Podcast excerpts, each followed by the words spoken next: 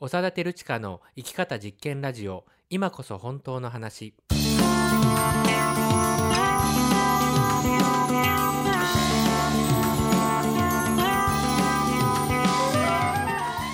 嘘っぽすぎるこの世の中で自分らしく生きるためにはどうすればいいのか。この番組ではあなたと一緒にさまざまなテーマを掘り下げながら本当の自分を生きるためのヒントを見つけていきます。この番組は NPO 法人連携者と合同会社パルルマが共同制作しています。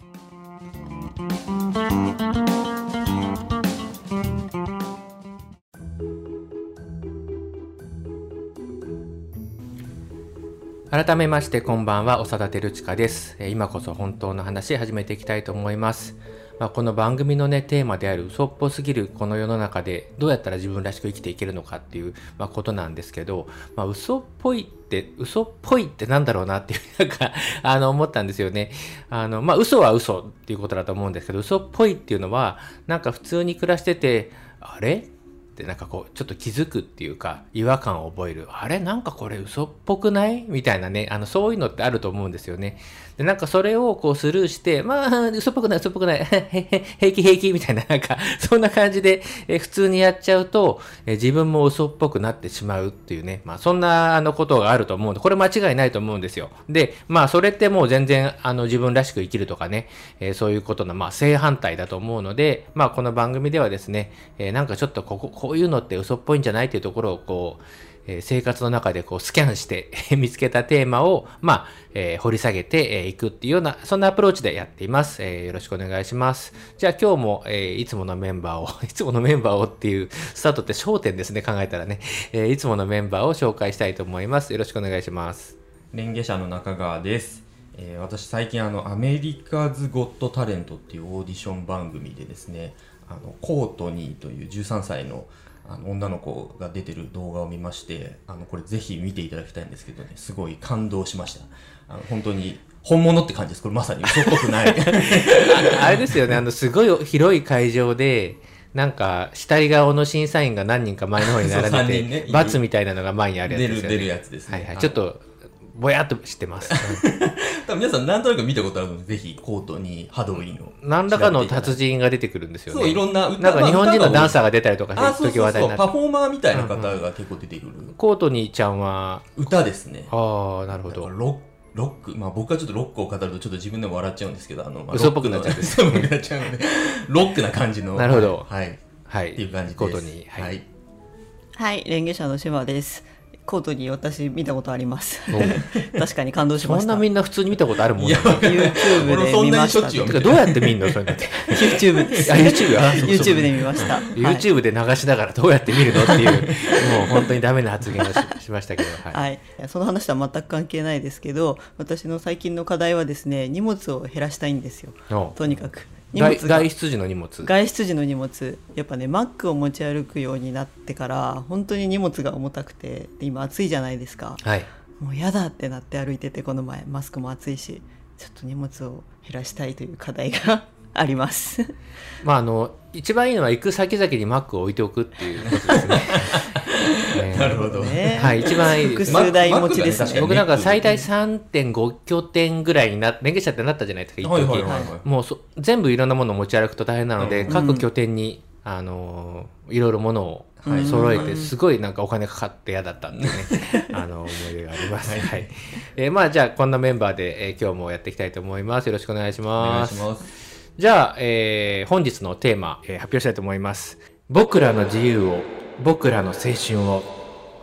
チャチャチャチャチャチャチャチャ始まっちゃうじゃがちゃーんですね。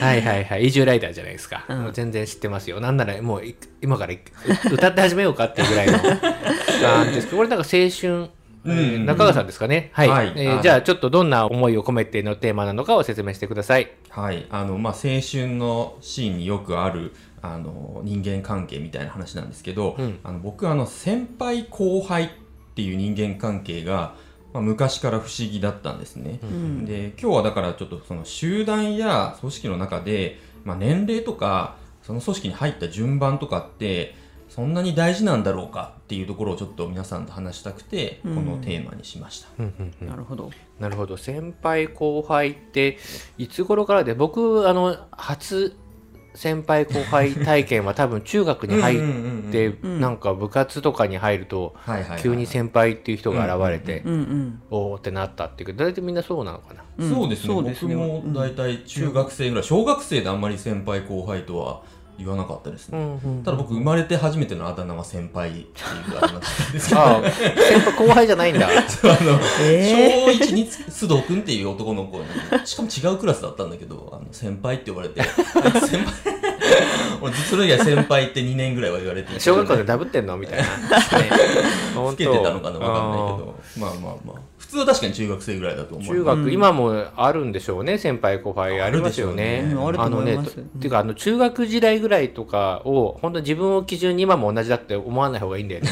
全然違うから本当に。あまあ確かに。確かうん。にもう何十年も経ってそうそう昔は結構その一一世代っていうのが長かったから、うん。言うほど違わなかったんだけども今世代がすごい細かいので実際には、もうね全然知らないどこっていうような感じになるんですけど。まあその先輩後輩が、うんうんうん。えこれなんか、えっと、どんな感じであれなんですか？その、まあ、引っかかるっていうか、えーそうですね。嘘っぽいなと思ったんでしょうか？なんかあのいくつかのシーンであってまず1個あるのはあの僕ともかくカフェで見かけるあの先輩社員と後輩社員みたいな。こ この組み合わせ男性同士ではいはいまあはい比較的若い。あわかるわかる。うん。あの20代ぐはいはいらいのはいはい。ルノワルノワールとかにいる人でしょ。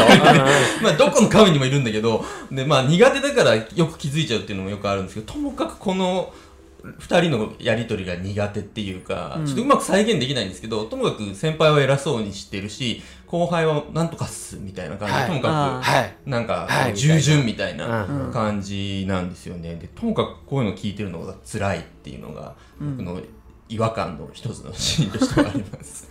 あれはなんなんなんでしょうね。ありますよね。なんか先輩がまあ例えばあのこういうのはダメなんだとかあいつなんか本当にダメだみたいな話とか。ああの人本当すごくてさみたいな話とか、そういうのをしてあそうそうなんですねそうなんですねって。そうそうそう。うん。そういう感じで後輩が賛同してるっていう。95%5% ぐらいこう会話のこう 発言の比率が違う感じのそうそうそう。ありますよね。あれはなんか聞いちゃうよね。やっぱり一人語りだから聞きやすいのかな？いや人語りーね、なんでしょうねそうついどんどん耳に入ってくるし、うんうんうんで普通お互いが共感し合ってる話だから、うんなんか盛り上がりっていうかなんかこうエネルギーが高まってる感じがするはずなのに全然感じないっていうのがやっぱり、うんあの先輩後輩っぽいやり取りに感じる奇妙さなんですよね。なるほどね。まあその様式美みたいなもんだろうね。まあまあそうね。お互いにお互いの邪魔をしないみたいなうんそうもんなのかなそうなんか美しいその形をこう確かめていくっていうのかな。なるほどね。なんかそれはちょっとでも分析っていうか私あんまそういう機会に引っかかんないなと思ったんですけど。た多分島さんね気づかないんだとそう思なんでしょうねそうそうそうそうなんだと思うんですけどやっぱ男性のが縦社会を意識しやすいんじゃないかなと思うんですけあどそれはあると思ありいますね。ますよね、うんそう。女性同士はそんなに先輩後輩ね。関係でも割と趣味の話とか普通にするんじゃないかなと思って。うんうんうんうんうん。なんかねあの確かに先輩後輩の気持ち悪さっていうのはもうこれ今聞いてらっしゃる方々も あるよねって思うと思うんだけど、今そのだ男社会の方があるんじゃないかっていう話を聞いてハッとしたんですけど、はい。あの先輩後輩は気持ち悪いけど、うん。先輩でも後輩でもないはもっと気持ち悪い問題 っていうのを抱えてる人たちが多いんじゃないかと思う。だからむしろ、うん。その様式美ってさっき言いましたけど、うんうんうん。先輩後輩っていうこう位置づけがはっきりした方が、なんかこうやりやすいっていうかどう過ごせばいいのかっていう選択肢がすごい限られてくるのあー。はいで、なんかなるほど逆に人間関係やりやすいみうんあーそれはたいなのがあるんじゃないですかね。ああそれは確かにあるかもしれないですね、うん、それで言うとなんか自分は後輩でいる方が好きでした。どっちのポジションにもなり得るじゃないですかやっぱり。まあ学生時代から社会人からこうんうんうんう成長していくと。うんうん先輩になることもあるし後輩に。なることもあるしなる。なる、うんうんうん。後輩でいられた時の方が楽でしたね。まあでもどうなの？いい先輩だったら後輩も幸せみたいなの？は普通に。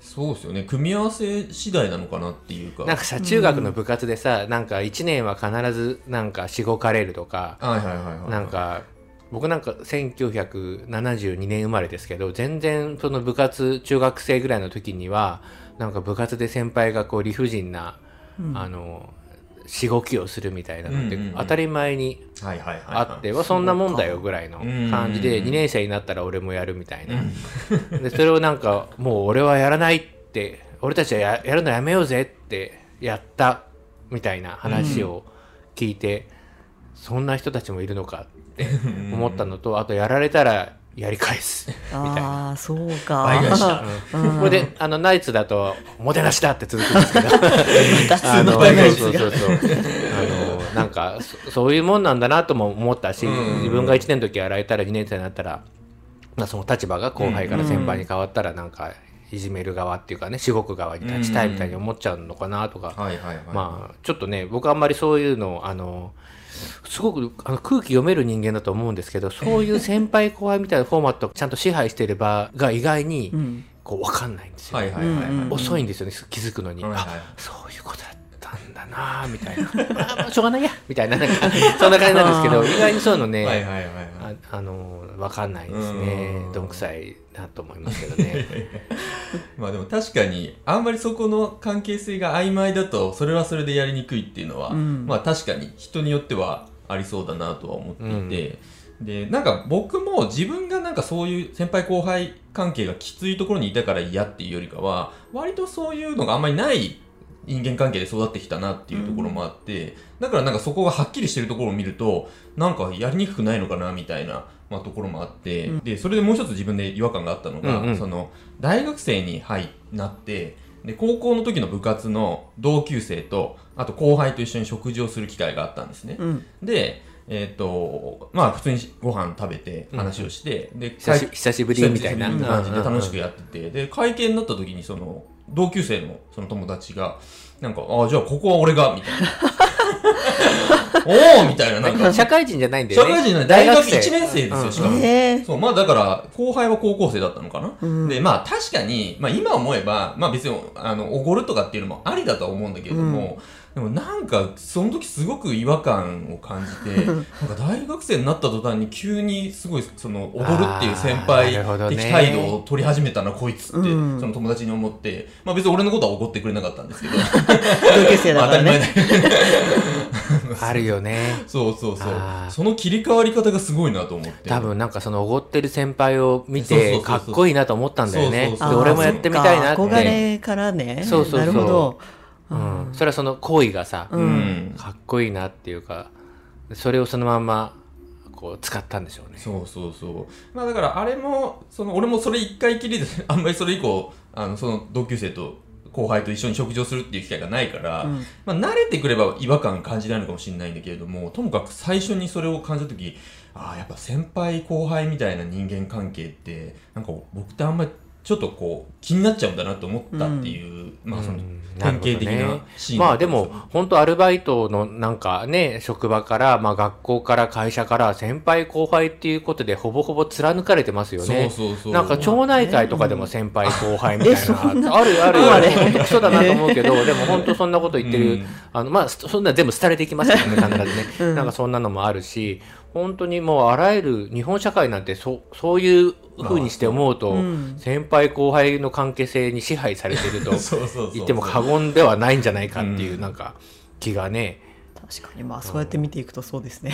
なんかでも どこどこ大学出身みたいな、うん。あののでいつまでも先輩後輩みたいなのは、あれはコスプレ感すごいよね。うん。すごい、うんなんかスーツ着てるけどなんとなくそのだんだんそのラグビー部のユニフォームに見えてくるとか あなんかあれ？みたいな目ゴシゴシみたいな。なんかあれはすごいよね。すごいすごい。やっぱりなんか学閥っていうとなんかねちょっとかっこいい、うん。あのね白い巨頭みたいな感じがなんかしてるけど。だから学閥っていうほどののことでもないじゃないですか。ないと思うよ。そういうところもあるけど、うん。まだね、あるあの上の方に行けば、上の方っていうか、でっかいとこ行けばあるけど、大体なんか言ってるだけだよそうね。だから OBOG 会みたいな俺タイトルがついてる会合なんかホテルとか行くとあるじゃないですか。あもうそれだけでちょっと怖いですもん、もうなんかなんか凄まじいいろんな人間関係がそこにありそうっていう まあその先輩後輩関係を代表されるね。なんか58歳ぐらいが54歳ぐらいを、おい、なんとか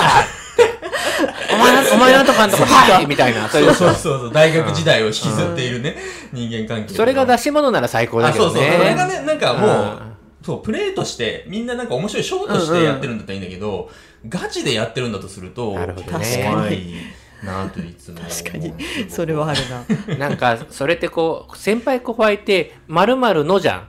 高校のとか、あの、バイト先のとか、うん。ね、うん。あるから、その場に規定されてる関係性ですよね。この場だったらこうっていうのだと思うんですけど、なんか、いつまでも違う場なのにその場を引きずってるっていうのは、なんか、すごく過去に引きずられた態度だなとか思いますうん。うんうんうんなんか僕、僕昔、あの、ビリヤード場でバイトしてたんですよ。へで、あの、辞めて、で、しばらく経った時に、あの、たまたまそのビリヤード場の店長さんにはいはいはいはい。あって、まあ、怖いって、その、へあの、変な意味での怖いじゃなくて、ちょっと厳しい感じの、うんうんうん。あの、店長さんだだったんですけど、なんか、おお、なんとかみたいな、はいはいはい。え元気にしてる？みたいな。はいはいはいい。やーもう俺なんかこうこうだよとか言ってトイあトイレだトイレでやったんですよ、はいなんか商業施設のトイレでうんうんうんぱったりやってですごい優しいっていうか、うんうんうんああなんかこの人は店長アルバイトの店員っていう関係性じゃなくなるとこんなにこう気さくに優しくうん。声かけてくれる人なんだな。はいはいはいって思ってなんか学んだような、あの教えられたようなあ大人っていうか僕は大学生ぐらいだったんですけど、あなんかうん。この人って大人だなってまあずっと年上の方なので当たり前なんですけど、なんかちょっとそういうふうに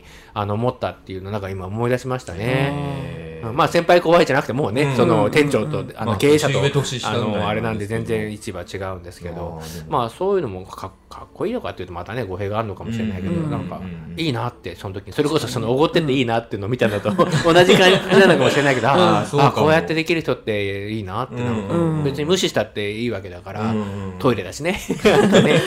なんかねそんなのもなんか思いましたね。うんじゃあ、えっと、まあ、あっという間に前半そろそろなので、もう後半はですね、まあ、その先輩後輩っていうそのフォーマットだけでなくてね、なんかもっとこう、えー心地いい関係性とかね、うんなんかもっと別の可能性ってあるんじゃないかとか、そんなようなことを、えー深めていけたらと思います。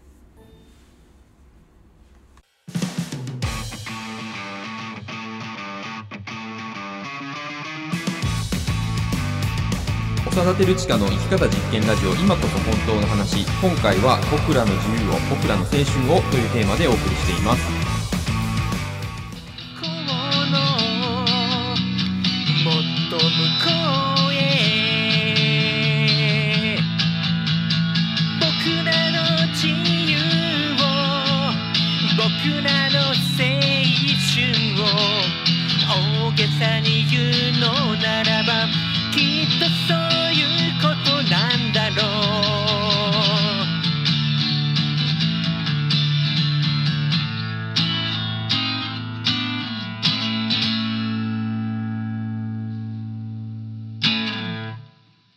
でもなんかこう前半話してきて思ったんですけどあんまり先輩後輩関係って嫌な思いしたこととかないなと思って、うんうんなんか特に社会人になってから、まあ、あの全然社会を知らないまま会社に入って先輩たちがまあいたんですけど、うん。すごい一人仲のいいいい先輩がいてなんていうか仕事以外にもいろいろその会社の雰囲気とか人間関係とか全然わかんないじゃないですか。うん業務じゃないところね。そうそうそうそう、うん。なんとなく教えてくれたりしたし結構飲みにも一緒に行って別におごってくれとかはなかったですけど でもなんか楽しくそういうなんていうのかな。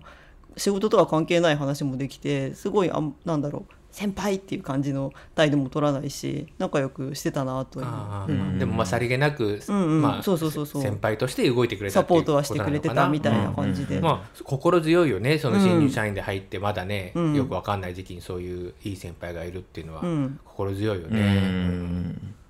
ん僕はそう散々先輩後輩関係を、まあ、ちょっとディスって なんですけどまあやっぱ先輩に教えられたことももちろんあって、あの一番最初にそれこそ覚えてるのはあの中学校の時僕陸上部だったんですけど、あの何回目か割と最初の頃の練習であのウォーミングアップで 100m ダッシュを4本ぐらい走るんですね。うんうん。でその時になんかあの最後ゴール間際でちょっとこう力をうん抜いてしまってぼ僕が走ってた時に、うんそしたらその時にいた中学3年生のあの N 先輩がですね N 先輩があの普段はすっごい優しい先輩なんですけどその時だけすっごい大きい声で「最後まで走れ!」って言って言われへてで、なんかすっごい自分の中でこう、あって思ったんですよね。なんか怒られたっていうよりかは、あ、これはなんか違うんだってすごく思って、でも僕本当ね、今でもだからずっとこう、何か全速力で走るときにはね、その N 先輩のことを思い出すんですよ。最後まで走らなきゃっていうふうに思う。すごいそこまで残ってるんだ。そう。それはね、すごい今でもよく覚えてる。うん、なるほどね、うん。僕教育ずっと勉強してたんですけど学生の頃。なんかあの、まあ、徒弟教育みたいな感じなんだよね、うん。えー先輩後輩っていう関係性でものを教えていくとか、はいはいはい。うん。伝統的な宮大工とかねあーのそうだしはいはい。はいあといろんなその焼き物とかなんか職人的な世界とかもうん。徒弟教育って今でもあると思うんですけど、まあ、意外にその効率のいい教育制度だっていうふうにも言われてて、うん。まあ、全然ダメダメのただのなんかその日本でもその格闘技っていうかなんかそういう世界でなんか親方って呼ばれる人たちが全然非人道的な使いを弟子にしてみたいなことで 大問題になってましたけどまあああなっちゃうとどうしようもないんだけど、うん何階層か分かれててで下のものを世話するみたいなことで、だんだんだんだんこう OJT 的にねそのうんやりながらこう覚えていくみたいなことっていうのがすごくいいっていうのをうんまあ言われていて。でなんかまああの子供たちなんか見てても異年齢のねいろんな、はい。異なる年齢の連携者の輪なんかもそうですけど異なる年齢の子供たちが一斉に遊んだりねなんかするっていうような場面で、もうなんか本当に軟体動物っていうぐらいなんか全然こうあのほぼ寝て横になってますみたいな。なんかもうやる気 やる気ないよみたいな。やる気ないのが俺だからみたいな。なんかそういうキャラでずっと来てた子とかがちょっと新しい子入ってくるとなんかうん今はこうした方がいいよみたいな。はいはいはい。でもうなんか、お前が？みたいな。なんか、言われてないけど、お前にだけはやりたくないみたいな、こう周りが思うっていうか、もうなんか、目撃した子が目をまん丸くするみたいな、誰々が何とかに、なんかこうしたらとか、アドバイス的なことをしていたみたいな、んなんかなったりとかして、なんかそうやって、この、その、おごっちゃったね、あの、大学入っておごっちゃったのもそうだけど、なんかその、立場っていうか、うん。あ、後輩がいるんだと思うと、その、先輩が成長するっていう、なんか後輩がもちろん教えられて成長するのもあるんだけど、うんうん多分それ以上にうん後輩っていう立場がいると先輩がこう成長できるっていうか、なんかねそういうのもあると思うんですよね。なるほどね。うん、まあそこにシフトできないとなんかずっうん。うんと常に後輩みたいな、ねはいはいはい。微妙な ことになっていくんだとうんうんうん思うんですけど。でもそれはね確かにあるかもしれない。僕は特に先輩後輩関係で違和感を感じるのはやっぱ割と僕そのフラットなうん。人間関係で構成された組織にいたことが多かったから、うんうん。あんまりなんかその後輩も少なかったし、まあ、今の、例えば職場なんかも僕あの職歴としては10年目ぐらいですけど、うん。あの年齢はいまだに今一番下っていうか、うん。あーっていう構造だったりとか、まあなんかそういうなんか先輩にならざるを得ないみたいな経験みたいなのがうんうんうん。僕には意外と少ないからかもと今話を聞きながらちょっと思いましたね。なる。ほどね。そうやっぱりなんか下に人が入ってくるっていうのはね、なんかあるんだなと思いますね。そうさっき前半で私後輩の方が得意みたいなこと言いましたけど、やっぱり後得輩が意っていうのも変だけどやっぱり先輩の側に立つと、うん。教えなきゃいけないとか自分が見本にならなきゃいけないみたいな意識はちょっとはするじゃないですかやっぱりどうしても、それがやっぱり辛い。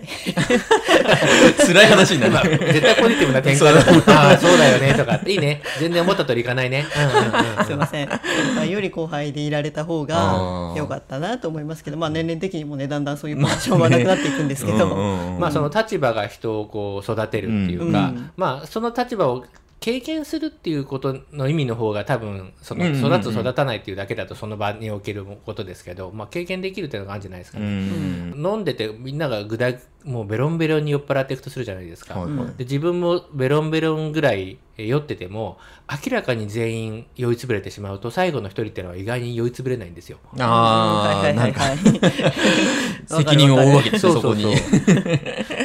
先輩後輩じゃないけど、うん一応俺が最後まで起きてて居酒屋に金払ってタクシーにこいつを乗せてみたいな 感じのこう責任が生じるので、まあだから酔いつぶれてしまった方が幸せなのか後輩になる。ギリギリで起きてた方が幸せなのかっていう、まあ、ことなのかな。なね。そうかそうか。でも確かに、なんでしょうね。責任みたいなのも今そう聞いてて思ったかな。なんか、そういうのを感じるようになるっていうことなんですね。うんなんか、あんまり自分がそういうのを追ってきてない のかもってなんか今思い始めてしまった。だからなんか、かその先輩後輩っていうこ立場がお互いをこう成長させるっていうかああ、そうね。なんかね成長しなくてもいいんだけどなんか成長とかっていうのもなん。かもうちょっと悪魔言葉だから最近うんあれなんだけどうんまあでも成長したいなっていうことでさうん。上手くなりたいとかうんできるようになりたいとうんかあるわけじゃんそういううん。そういうさ普通に。そうでそういう時にその先輩後輩っていう立場がやっぱりポジティブに働くっていうことはまあ意外にあのあると思うんですようん。ね。でもそれをなんかその外まで引きずったりだとか、うん。もう先輩後輩だからっていうことで、うんなんか全然仕事と関係ない、えーことをやったりとかっていうと、まあ今、なんとかハラスメントってもうなんかね、覚えられないぐらいいっぱいありますけど、うん。まあああいう話にも当然つながっていくし、うん。でもなんかそっち側からだけ言って縛っちゃうと人間関係ただ硬直するだけなので、うん。まあ成長はできなくなるよね。うん。なんか嫌な思いもしなくなるのかもしれないけど、うん。うん。ね、あのあれですよ成長するのには嫌な思いしなきゃいけないみたいなそういうアホな話じゃないですよ、はいはいはい。そうじゃそうじゃないんだけどなんかその全部ね関係性をこう切っちゃったり硬直させちゃうっていうのもね、うんうんうん。まあ、難しいとこあるのかななんていうふうに思いますね、うんなんかさっきその先輩後輩っていう立場の方が楽だっていう感じる人たちがいるんじゃないかっていう、まあ、うんうん。はいはい。なんかね男社会なんてそうなんじゃないのみたいな話もねあってまあ本当そうなのかもっていうふうに思いましたけど、うんあのねそのフラットな関係性ってさっき言ってたじゃない,、はいはい。はいでフラットな関係性っていうものをこうよくわかんないところがあるのよ。うんううんん。うんなんかいなんか先輩後輩が楽っていうよりフラットっていうことが全然できないわからないからなんかなんならまだ先輩後輩の方がいいみたいな、なんかねそういうのもあんのかなとはい思いますね。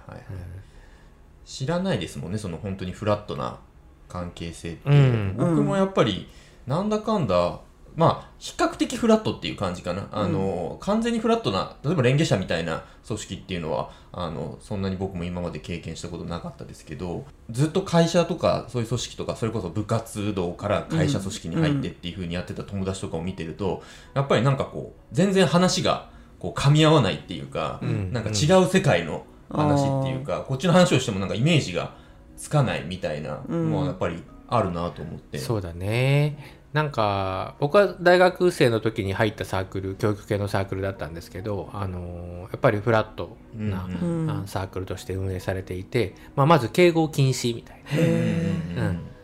そっか。な、うん、さん付け禁止みたいな、うん。まあ、あだ名で呼ぶか呼び捨てかみたいなうん感じで、まあ、大体みんなあだ名で呼び合ってたんですけど、うん。で敬語も使わないし、うんある種こう様式美だよねそれも。そうですね。ん、あの逆だよね。逆張りの様式美で、でそうなるとなんかその先輩だからとか後輩だからとかっていうそういう力学で物が通らない、うん。ちゃんと自分で意見を言う時にもそのなぜそういうふうに思うそうした方がいいと思うのかっていうことを述べないといけないし、うん。それはそういうもんなんだよみたいな先輩風を吹かせても、うん。そういうものっていうところを説明できないっていうのはたまたまそれがうまくいっただけなんじゃないですかみたいな。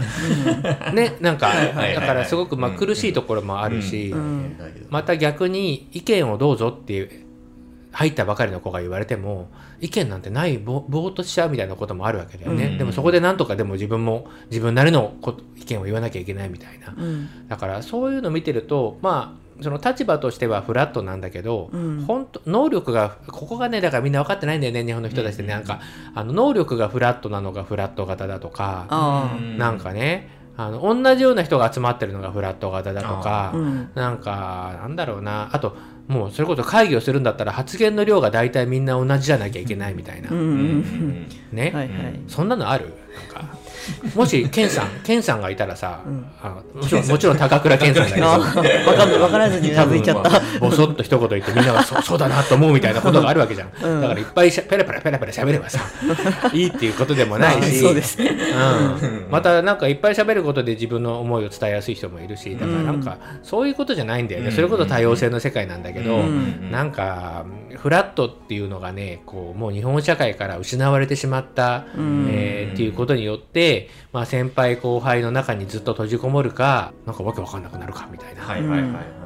なんかそんな嫌な二択がしか残ってなくなってしまったんじゃないんですかね。もしかしたら。ううん、だからフラットな関係性対等って意味ね。対等な関係性っていうのをこうなんかこう失っちゃってうん。なんかどっちが上だろうってすぐなんかうん。思うみたいな、うん。で上に行きたい上に行きたいって争ってる人たちもいるけど、うん。なんかもう上と下なら下で下って分かった方が楽です。みたいな、うんじゃあ私今日下で。みたいな。なんか。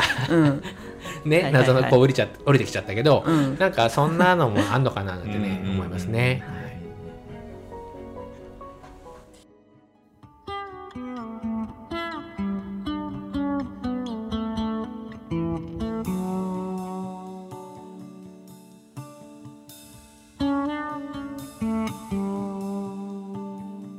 えー先輩後輩談義をしてあっという間に時間が経ってしまいました。今日もそろそろお時間です、えー中川さんあ持ち込みテーマでしたがいかがでしたか？そうですね。あのーまあ思いっきり違和感をぶつけてやろうっていうふうに思ったんですけど 思いのほかなんかこう今までの自分のうん。こうあり方を問われたというか、やっぱまあ先輩的立場に立つことが圧倒的に少なかったなっていうのが、うん。なんか今振り返ると思っていて、まあそれはまああのー悪いってわけではないんですけどでも今日出てたみたいにやっぱりこう選択肢としてそういうのがない人にとってみればやっぱり先輩後輩関係みたいなのもある種のフォーマットとして機能してるし、あのなっていう話はなんか今日聞いててすごく印象に残りました。はい、はい、島さんはいかがでしたか？はい。私はなんかやっぱりその関係性にはまるっていうことの楽さってやっぱあるじゃないですか。そっちでいいんだっていう、もう役割を取っちゃうっていうか。だでも楽な分やっぱりもうそこから出られないっていうかあの気づいちゃうと苦しくなるだろうなと思ってで、まあ、その後にやっぱりそのフラットな関係性とか、まあ、本当の自分として生きるみたいな課題が出てくるんじゃないかなみたいなことを、はい、ぼんやり思ってました。なるほど。はい。まああのあれですよ先輩後輩っていう関係性がいいとか悪いとか、うんフラットな関係性がいいとか悪いとかじゃなくて、うん。なんかやっぱりその関係性の奴隷にならないっていうか、まあ、うん。自分は自分だっていうことだと思うんですよ、うん。なんかそのいつまでもね大学の先輩後輩でもうなんか40とか50とか60とか70とか80とかになってんのに いつまでも先輩と後輩とか言ってなんかやっててまあ楽しければ好きにすりゃいいんだけど、なんかそうだけど今は自立した大人同士として、えーちゃんと付き合うとか、んね。まああの本当そういうこういつまでもその過去の場に引きずって関係性もいつまでも引きずってっていうだけでなくてまあなんか次のステップにちゃんと行くとかちゃんとこうシフトできるとか、うん。まあなんかそういうこう私はこうなんですっていうね。うん。私はここでは誰々さんの後輩。私はここでは誰々さんの先輩。で私はここではみんなでフラットな形で関わってる。ね。なんかそういうふうにこう組織や集団が変わっても、まあ、自分は自分なんだっていうところっていうのがこうキープされてないとそういう関係性に翻弄されてね、うんえなんだか分かんなくなっちゃうのかななんていうふうに思いました今日なんかフラットなね関係性についての話とか全然するつもりがねあの最初思い浮かんでなかったですけど、なんかそういうことなんだなっていうねなんかちょっと話してて学びがあるような、えー日でしたはいえーありがとうございました。あの、またね、えーこれからもいろんなテーマ取り扱っていきたいと思います。テーマのリクエストもお待ちしております。えーそれではまた次回お会いしましょう。さようなら。さよならさよなら。